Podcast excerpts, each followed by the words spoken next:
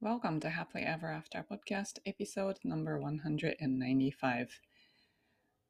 本日のゲストは35歳からの婚活を応援する婚活サロンロータスマリッジを運営されている中村良子さんです。中村さんはこの婚活サロンを立ち上げるまではまた別のお仕事をしながら子育てをされていたんですけれどもなかなかご自分の納得のいくキャリアが見つからなかったそうなんですね。そして時間をかけてご自身が使命と思えるお仕事に出会って、現在は35歳からの、ま婚活、えー、女性だけでなくて男性も紹介でされてるそうなんですけども、やはり女性はいろんなライフイベントでお仕事を優先してしまったりするとライフイベントが遅くなったりとかしがちなんですけども、まあ、そういった方を、えー、応援してご自分の使命を果たしているというお仕事にたどり着いたそうです。そんな中村さんのストーリーを最後までお楽しみください。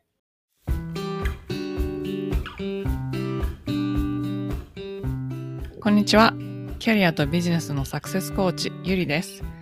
私は使命や人生の目的とつながって自分の人生を最大限に充実させたいと思う女性のお手伝いをしています。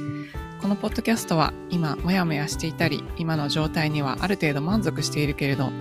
もっと大きなこと次のレベルで何かできるんじゃないかなって思っている女性のヒントになればという思いで配信しています。私たちは一人一人素晴らしいギフトをもらってこの世に生まれてきました。そのギフトを生かすことによってパズルのピースみたいにこの世の中で自分なりの役割を果たすことができます。内面の世界を良くしていって充実させることで私たち一人一人が現実を変えていき周りの人世界にもいい影響を与えていくことができます。ソロエピソードではコーチング NLP 瞑想マインドフルネスヒプノセラピーなどに基づいた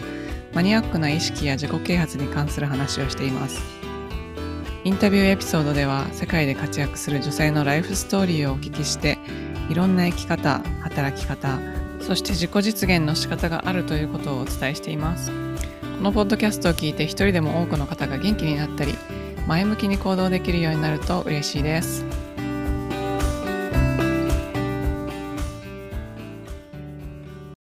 今日のゲストは35歳からの婚活を応援する婚活サロンロータスマリッジを運営されている中村良子さんです。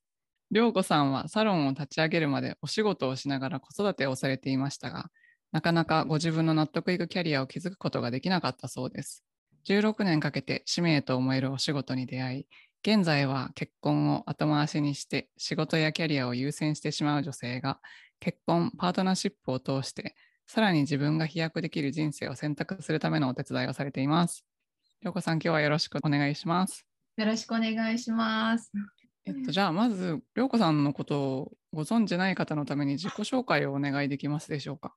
はい、わかりました。ありがとうございます。今、ご紹介に預かった通りなんですけれども、はい。まあ、後で今の仕事にどうやって出会ったんですかとかっていうご質問もあるかと思うので、そのあたりは今はちょっと割愛させていただいて、まあ、私、大学卒業してからそのえっと、いろいろとキャリア迷子にずっとなっておりまして、まあ、いろいろな出来事があって、今の仕事にたどり着きまして、結婚がゴールではなく、幸せな結婚が続くサポートということをモットーに、主に35歳からの婚活を応援ということで、あの結婚相談所、婚活サロンロータスマリッジというものを立ち上げて、今7年になります。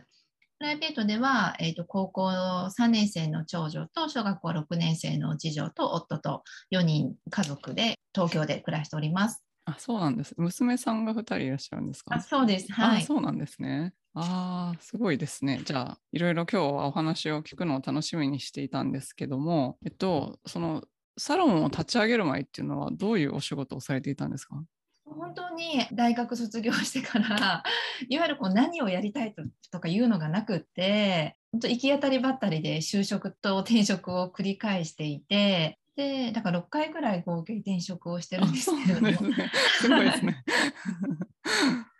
で今のその結婚相談所を立ち上げるきっかけになったのは、えっと、その前にまず、まあ、そのいろいろキャリア迷子でこう転職就職したりとか自分で何かやったりとかをしていたんですが、まあ、ある時その人との出会いで保育園経営に携わることになったんですね。当時、えーと、私の下の子が1歳とかそれぐらいだったと思うんですけれども働くママの悩みというか、あのー、専業主婦のママだと子供との時間がたくさん取れてしかもこう習い事とかもいろいろとさせてあげられてっていうのがあるけれどもやっぱりこう働くママとしてはもう保育園となんか家とのと職場とのその往復だけでもうこう習い事とかさせる余裕がなかったりだとかして本当になんかそれだけでいっぱいいっぱいだったところでなんかそのお声をかけていただいた保育園というのが英語を教えるんではなくて英語であのリベラルアーツっていうんですかね。こう英語を教えるんじゃなくて英語でなんかその日常を生活するっていうところとあと働くお母さんのためにコーワーキングスペースというかシェアオフィスみたいなのも併設している保育園で授乳室もあってだとかなんかそういうなんかもうえこんな保育園あったらすごいいいみたいな保育園を作るっていうお話があってもうそれ私も絶対やりたいですって言ってコミットしてあの当時本当に人生で初めて500万円というお金を出資して役員に入って一緒にやったんですけれども、で当時は新しいお家に引っ越しをして2年ぐらいしか経ってなかったんですけどその開園する保育園の近くに引っ越しをしたのもそのお家を売って引っ越しをして 本当にこう家族巻き込んで子どもたちも転校とか転院させてっていうふうにやったんでもうなんか本当に人生かけてやったんですけどあの何をやるかより誰とやるかが大事っていうことを、まあ、よく言われてるけどそれ本当に身をもって学んで結局なんかこう本当に志がこう以前から同じでなんか前から知ってる人というわけではなくてなんかこう紹介されて一緒にやろうよって言った、まあ、仲間というか人たちだったのでこういう保育園をやりたいというのはすごくそこには共感できたんだけれどもこう一緒にやっていく中でもうえっと思うことが本当にたくさんあって、まあ、でもそれでもあのなんとか保育園は開園したんですけれども、まあ、その後どうしてもこう一緒にやっていくのが難しいっていう状況に追い込まれて私は経営陣から身を引いたんですね。でその後もう本当にそこにかけていたので抜け殻になってどうしようと思っていた時に、まあ、以前の会社の上司からじゃあ辞めたんだったらうちの会社であの結構女性社員も増えてきたからリーダーとなってやってほしいみたいな感じで誘っていただいて転職した会社が上場会社だったんですけれどもちゃんとその会社のことも調べずにもう とりあえずなんか働かなきゃとかと思って行ったらとんでもないまたその会社で入社して3ヶ月後ぐらいに金融庁の強制捜査がその会社に入ってでまたね私もなんかその時すごい欲があって私が入る前にこうこうこういうスキームで社員みんなが儲けたんだよみたいなそういう儲け話に乗っかって、まあ、その会社の株を、まあ、またねすごい何百万というふうに買うことになってなって、まあ、買った後だったんですよね入社したのが。で金融庁の強制捜査がその会社に入って、まあ、株もほぼゼロになりで半年後ぐらいには会社都合で辞めなくちゃいけなくなってってこう職も失いお金も失いみたいなのがもう一気にドドンってきて、まあ、本当にこの先どうしようと思っててで自分の棚卸しとかそういう自分を見つめる講座とかに通ったりとかする中で、まあ、そんなこう一家の妻でありあと母である私がそんなね 波乱万丈っていうかでやっててご主人とかお子さんとか何も言わなかったのみたいな感じで質問をされて 確かに。確かにそうですよねみたいな。そこで確かにと思って。でも特になんかこう私が責められることはなくってというのはまあその都度いろいろとこう相談しながらとかこう私もこういうことがやりたいんだってこうね、言って家族を巻き込んでやってたのでこう一緒になって決断したっていう認識でいてくれてたので、まあ、私をね責めるのおこがましいみたいな感じ言ってくれて、まあ、ずっと応援してくれていたので、まあ、そんなエピソードを話をしていてえそれがなんか結構珍しいっていうことにその時に改めて気づかせてもらってで当時の私の周りで起業している女性とかはこう女性が働いて会社の方がうまくいくとちょっと家庭の方が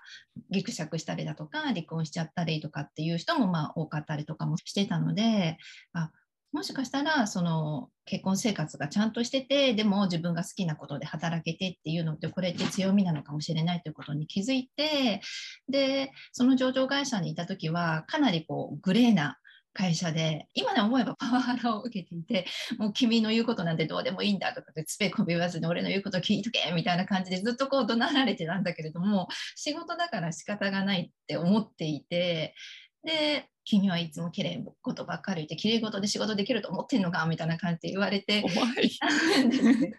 まあでもそういうね近所の強制捜査が入ったりして崩れていく姿を本当に目の当たりにしてあやっぱりなんかこう綺麗事で仕事ねしていくっていうことがありなんだっていうのも思ったしなんかもう何を言われようが私は綺麗事で仕事していこうっていうそこの時にすごい固い決意ができてで本当に純粋に人の幸せに尽くせる仕事って何だろうと思ってリサーチした時に結婚相談所っていう仕事があるっていうことに気づいてでそこからスタートをしたっていう感じです。そうなんですね。結婚相談所っていうのは開くのは難しそうなんですけどどういうふうに始められたんですか？私は何て言うんですかねフランチャイズではないんですけどもそういうなんかプラットフォームがあって加盟店みたいな感じで、はい、日本日本結婚相談所で、まあ、いろんな中いくつか連盟があるんですけど私はいくつか話を聞きに行って日本結婚相談所連盟っていうところに加盟をさせていただいてそうするとそこのプラットフォームが使えるのでこう私のところに女性会員さんがもう最初のね1人しかいなかったとしてもそのプラットフォームにいらっしゃるお相手の中から男性をご紹介できる。そういうことなんですね。はい、ああ、じゃあかなりたくさんの方と会う可能性があるってことですか？あそうです、そうです。今、全国、まあ、海外にね、いらっしゃる方も少数ですけど、いらっしゃって、まあ、6万から7万人ぐらい。えー、そんなに？えー、すごいですね。そんだけいたら、まあ、なんか、誰かと出会えそうですよね。そうですね。はい。うんうん、なるほど。じゃあ、その婚活サポートっていうお仕事が使命だって書かれてたんですけど、それはそのもう始めようと思った時点で分かってたんですか？そうですね、もうずっと本当に模索してきていて、で、どん底というか、に全てを失って、まあ、その会社に金融庁の強制捜査が入った後実はその半年後ぐらいに自宅にも金融庁が来て、えー、っていうのがあって、まあ、それは何て言うんですかね。私は全然事件には関係なかったんですけど、うん、あってもう本当にその時にもうなかなかできない経験ですけど金融庁で取り調べを受けるっていう経験をして その時に本当に私って本当この先自分の人生どうなるのか本当走馬灯が見えたんですね。ここから出れなくてもう一生家族と会えなかったらどうしようとかそういうことまでやっぱり考えて。すごいですねでも。そんななんか普通に雇われて働いていただけなのに。そうそうしかもなんか入社して3ヶ月しか経ってないのにみたいな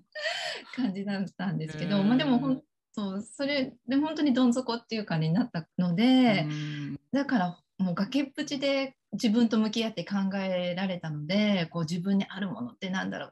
まあ、その金融庁から一歩取り調べを受けて一歩出た時にもうあんなに大金も失っちゃったしもう仕事も失っちゃったしもう私には何もないみたいな感じで思ったんですけど一歩出た時に、家族がね待ってくれてるし別にその仕事とか関係なくずっとなんか応援してくれる仲間も友達もいるしってもうむちゃくちゃそのあるものに気づけたんですよね。うんと思った時にその家族がいてくれることのありがたさとかその結婚してパートナーがいることのありがたさだとかすごく感じてやっぱこれを伝えていきたいっていうふうに思ったんですよねその時に。あなるほどなるほど。その先ほどおっしゃってたんですけど旦那さんと一緒に決断をしてなんかいろいろ波乱万丈なことがあってもなんかサポートしてくれるみたいなお話をしていてそれがあんまり一般的には多くないことなんだっていうのに気づかれたっていうことなんですけど、うん、それってなんか何がポイントだと思いますか？そのそういうパートナーシップを築くっていうのは。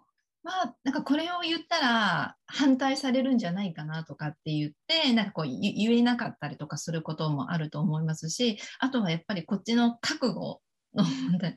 もう絶対これは私がやりたいんだっていう1回や2回反対されても、うん、これを私はやっていきたいということと私はなんか結構巻き込んで一緒にやっていく人にこの日に会ってほしいだとかどういう人とやっていくのかっていうところも時間とって会ってもらったりだとか結構巻き込んで見てもらってっていうかオープンにしていたので、うん、じゃあそれはもともとそういう関係性を築ける相手だったっていうことですよねきっと。そうですね。うんうん、じゃあ、えっと、婚活サポートの時っていうのは、どういうところまでサポートするんですか？あの会員さんの性格というか何を求めてるかっていうのにもよるんですけどあんまりなんかこう余計なお世話をしないでくださいみたいな スタンスの方もいればそこはなんか無理に介入はしないですけどあのその都度報告とかくれて相談してくれる人にはこういうふうにやった方がいいよとか多分相手はそういうふうになんか思ってないよとかっていうのをアドバイスをさせていただいてちょっとなんかこうケースバイケースというか人によるところもあるんですけれども基本はまずお見合いの調整お相手の男性とのお見合い調整だとかっていうのを本人同士がやるのではなくて担当者同士でやって、まあ、本人同士はお見合いの場所に行くだけ。でその後交際が成立したらその交際サポートっていうところで、まあ、1回1回あったらその時の状況とかを報告してもらって、まあ、してくれない人もいるんですけど 報告してもらってで何かこう勝手な思い込みとかこうすれ違いとかがないようにあったらアドバイスというかをさせてもらってっていうのでこう交際を育んでいってで結婚相談所ってお見合いからその成婚大会あのプロポーズされて結婚しますって決まるまでが一応3ヶ月っていうルールがあるんですね。すごい早いって感じるかと思うんですけれども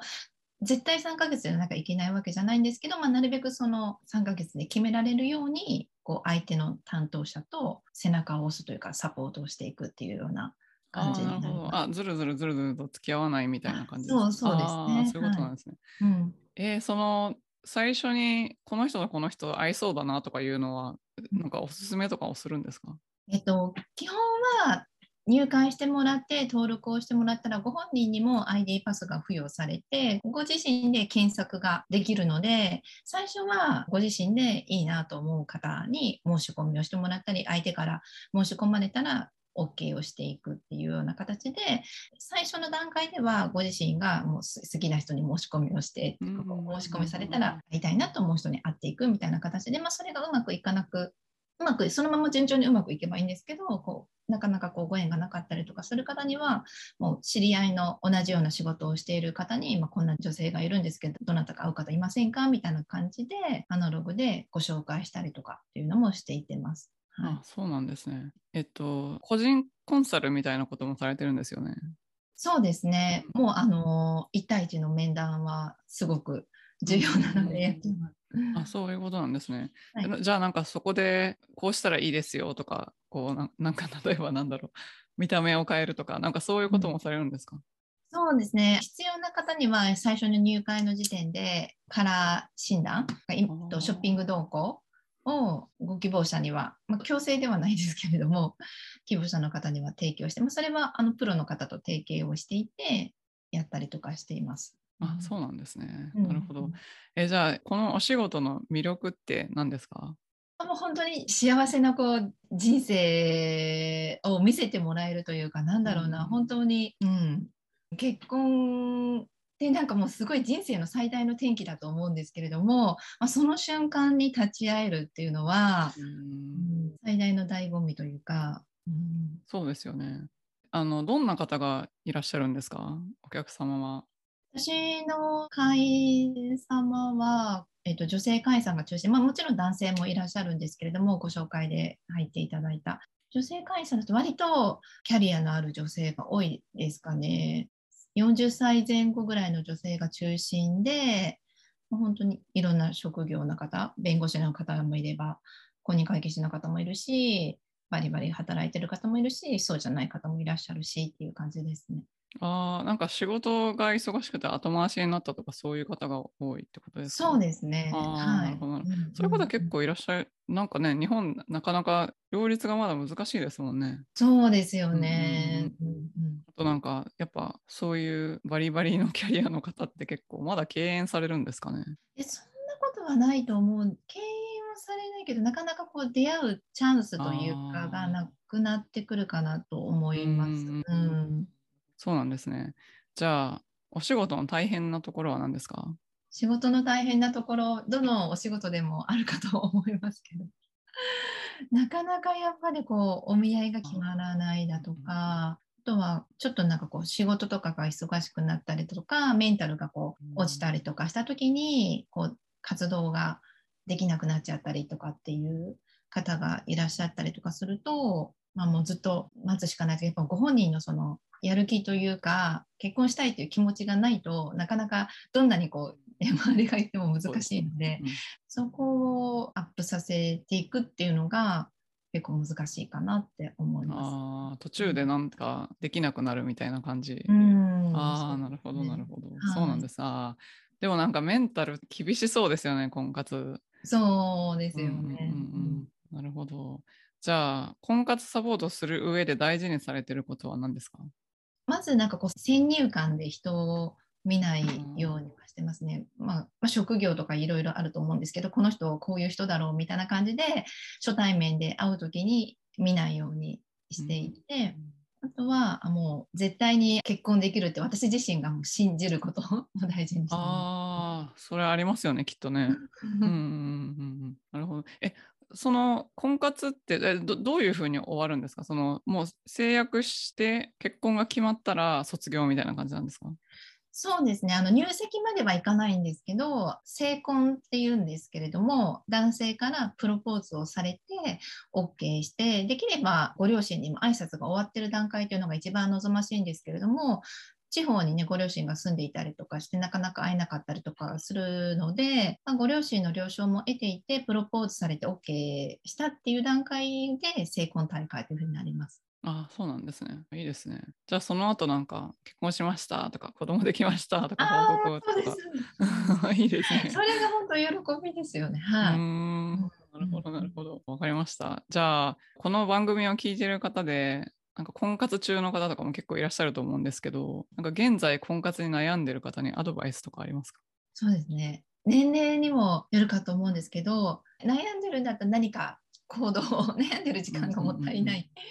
から、うん、今ってね、手軽でアアプリもできたりとかもするし、あと周りの人に一言言うだとか、思っているだけだったら何も伝わってこないので、意外になんかこう、私婚活してるんだっていうことを言ったら、あ、そうだったの？みたいな感じで紹介してもらえたりとかもすると思うので、とにかく何何か一歩行動をすることが大事かなと思います。あそうですよね。うんうん、なるほど。ありがとうございます。うんじゃあちょっとご自身のことをお聞きしたいんですけど、ご自分の中でなんかブレイクスルーがあって前と後ですごい変わったなっていうような出来事があったらその前後どんな感じだったのか教えていただけますか？まあ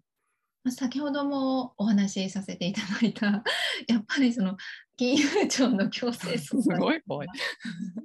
はい。やもう本当それまではもう今思えばなんかよくあんなひどい会社で働いてたなっていうか、まあ、時代も時代っていうのもあったのかもしれない。今じゃ本当に考えられないですけど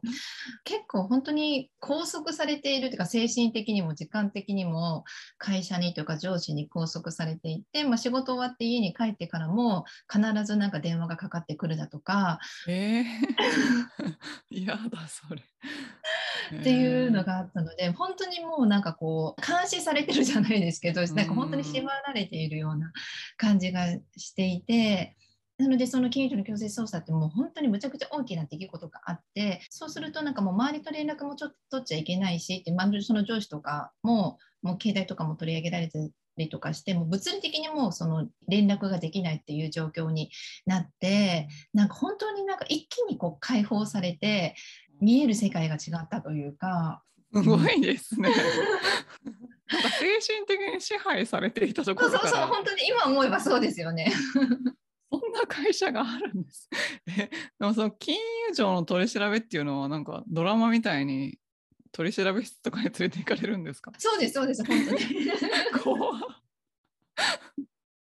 そんな普通に生きてるのになんでって感じですよね。そうです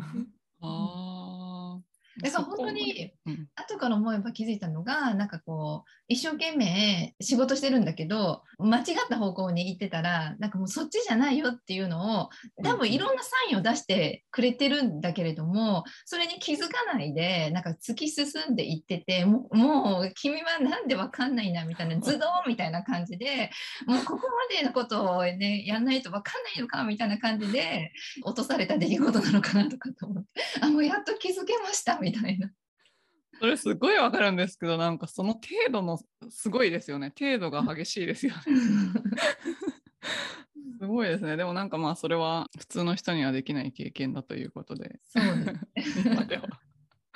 多分大変だったと思いますけど。あーじゃあそれがまあ終わった後はどういう心境になったんですか？いやもう本当終わったのは本当に自分の好きな人とだ抱き抱き付き合うって言ったら変な言い方ですけど、うん。そういったなんて言うんですかね。もう今思えば本当に全てがなんかこう悪いお手本のような全ての悪いお手本のような塊の上司とかなんかそんな役員の人とかそんな感じだったんですけどもう仕事だから仕方がないとかそういうもんなのかなとかってなんか若干もっと洗脳されてたところもあるんですけど でもそれが本当一気になくなって。なんだろうないわゆるそのきれい事っていう言葉でいいのかどうかわかんないですけど本当にまっとうに仕事するってことでいいんだっていうのを改めて気づかせてもらいました。すごいですね。いやー、すごい。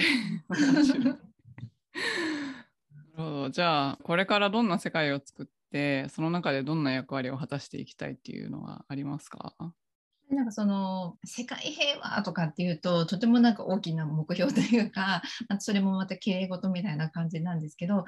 て言ってもなんかとはいえやっぱり一番その最小単位っていうのは、まあ、家族であり家族の最小単位というのは夫婦であるから本当に夫婦が幸せであればその夫婦の集合体が、まあ、世界であり宇宙であると思うので、まあ、そこが幸せであるっていう世界を作っていきたいなと思っています。うん、ありがとうございます。そうですよね。なんか、家庭が結構最小単位ですもんね。うん、その普段の日常生活の中で、なんか旦那さんといい関係を保つためになんか気をつけていることとかありますか？そうですね。いろいろあるんですけれども、まあ、当たり前のことかもしれないけど、朝起きて目を見ておはようっていうとか、あそうですよね。なんかうんお子さんとかいらっしゃると結構そのままスーってこう一日始まっちゃったりとかしますよね。うんうんうん なんか存在をね、がなんかこう、本当に空気のようにならないように、ちゃんと、まあ、存在自 体をみ認めるって言ったら変ですけど、ちゃんと目を見ておはようとか、まあ、やってくれたことに対して当たり前と思わずにありがとうっていうとか、あと、で会社に行くときはあのお見送りするとか、うん、丁寧に 対処するみたいな感じですね。ああ、なるほど、なるほど。確かになんか空気みたいになっちゃう時ありますよね。うんうん、なるほど。で、旦那さんは全然もう何にも反対したこととかないんですか？いや、そんなことないです。あの、直近で言えばというか、その私が自分でビジネスをやるようになると、やっぱりなんかこう、企業のノウハウとかもわかんないから、そういう塾とかに結構お金をに使っちゃったりとかするけど、旦那さんから見たら何をやってるんだみたいな感じで、でもそんなに何に使ってんのみたいな感じですごい不信感みたいな感じで、でも私はなんかこう自分のビジネスをもう成長させるために、あと自分が成長するために使ってるから、なんでなんかそんなこと言われなきゃいけないんだろうみたいな感じで結構揉めたりとかすることがあったけれども、なんかそういう場合は本当になんかこう分からないことを何してんのかが分かんないってことがやっぱりモヤモヤするみたいなのでちゃんとこうさっき言ったことと通じるんですけど私もなんかこう反対されるかもとか なんか言われるのが嫌だっていう思いでちょっと隠してとか言わないでなんかもうやっちゃおうみたいな感じで思うたりとかするんですけど、まあ、そういうのを面倒くさいと思わずに、まあ、こうこうこういう講座があって受けたいと思うんだけどみたいな感じでちゃんと説明する。うんうん、確かに企業塾とか外から見たら怪しいですもんね。うーん、そうなんですね。じゃあ結婚する前にどうしたらなんかそういう自分の本当に合うパートナーとなんですかねこの人だってわかると思いますか？なんかよく言うピンときたとかっていうのはあんまりないと思っていて、まあ、ある人もいるかもしれないけど。私はとにかく何でもなんか話し合いができる人っていうのが第一っていうふうに伝えていて何か自分がなんかモヤモヤした時とかにえなんでそのまで聞かなかったのっていうふうに言って、うん、なんかこうどう思ってるか分かりませんとかってもうそういうなんか自分がちょっとでもモヤモヤしたりとかあ彼はなんかどういうつもりなんだろうとかっていう時にちゃんとその場で言って真摯に答えてくれてるっていうかちゃんと解決してくれるっていうかそれがなんかできる相手じゃないと結婚してからの方がもっと大変じゃないですか、うん、だと思うので、もう付き合ってる段階でちゃんと何でも話し合いができるってことが大事かなと思ってます。なるほど、なるほど。そうですよね。うん、ありがとうございます。えっと、じゃあ、おすすめの本があったら教えていただきたいんですけど、ありますか？これは私のバイブルのようにしてる本なんですけど、この作家の吉本由美さんの「大人の結婚」っていう本なんですけれども、あの吉本由美さんってあのジュピターの作詞家の方えあそうなんですね。はい、平原綾香さんのの方で、この方が書かれたこの大人の結婚っていう本が、もう結婚の醍醐味とかが書か書かれてあったりとか、私にとってのですけれども、すごくおすすめです。ああ、エッセイみたいな感じですか？いや、エッセイではないですね。普通に本というか、エッセイではないですけれども。そうなんですね。じゃあ、ぜひぜひ興味のある方は読んでみてください。ちょっとリンクを貼っておきます。はい、えっと、ありがとうございます。なんかその今お話を伺っていてももちろん婚活サロンに入りたいっていう方とかいらっしゃると思うんですけどどこに行けばいいですか？私の婚活サロンロータスマリッジのホームページもあるんですけど、まあ、インスタとかフェイスブックとか何でもご連絡をいただければと思います。ロータスマリッジっていうので検索したら出てきますよね。あ、ホームページ、はい、出てきます。リンクを貼っておきます。じゃあ今日はどうもありがとうございました。こちらこそありがとうございました。最後までお聞きいただきありがとうございました。このポッドキャストがお役に立ったら配信登録、レビューまたは星マークポチッと押して多くの方にこの番組が届くようお手伝いいただけると嬉しいです。今よりもっと高いレベルの自分になって行動できるようなコーチングセッションに興味のある方は、ショーノートのリンクから体験セッションにお越しください。また、現在、もやもやからやりがいを見つける20の質問ワークシートをプレゼントしています。今の自分のお仕事よりも、もしかしたらもっと自分が貢献できたり、やりがいを感じたりできるお仕事があるんじゃないかなと思っている方、そういう思いがあるなら、あなたのこれからの使命は別のところにあるのかもしれません。そのヒントを見つけるために、ぜひワークブックをご活用ください。プレゼントを受け取るリンクもショーノートにあるのでチェックしてみてくださいね。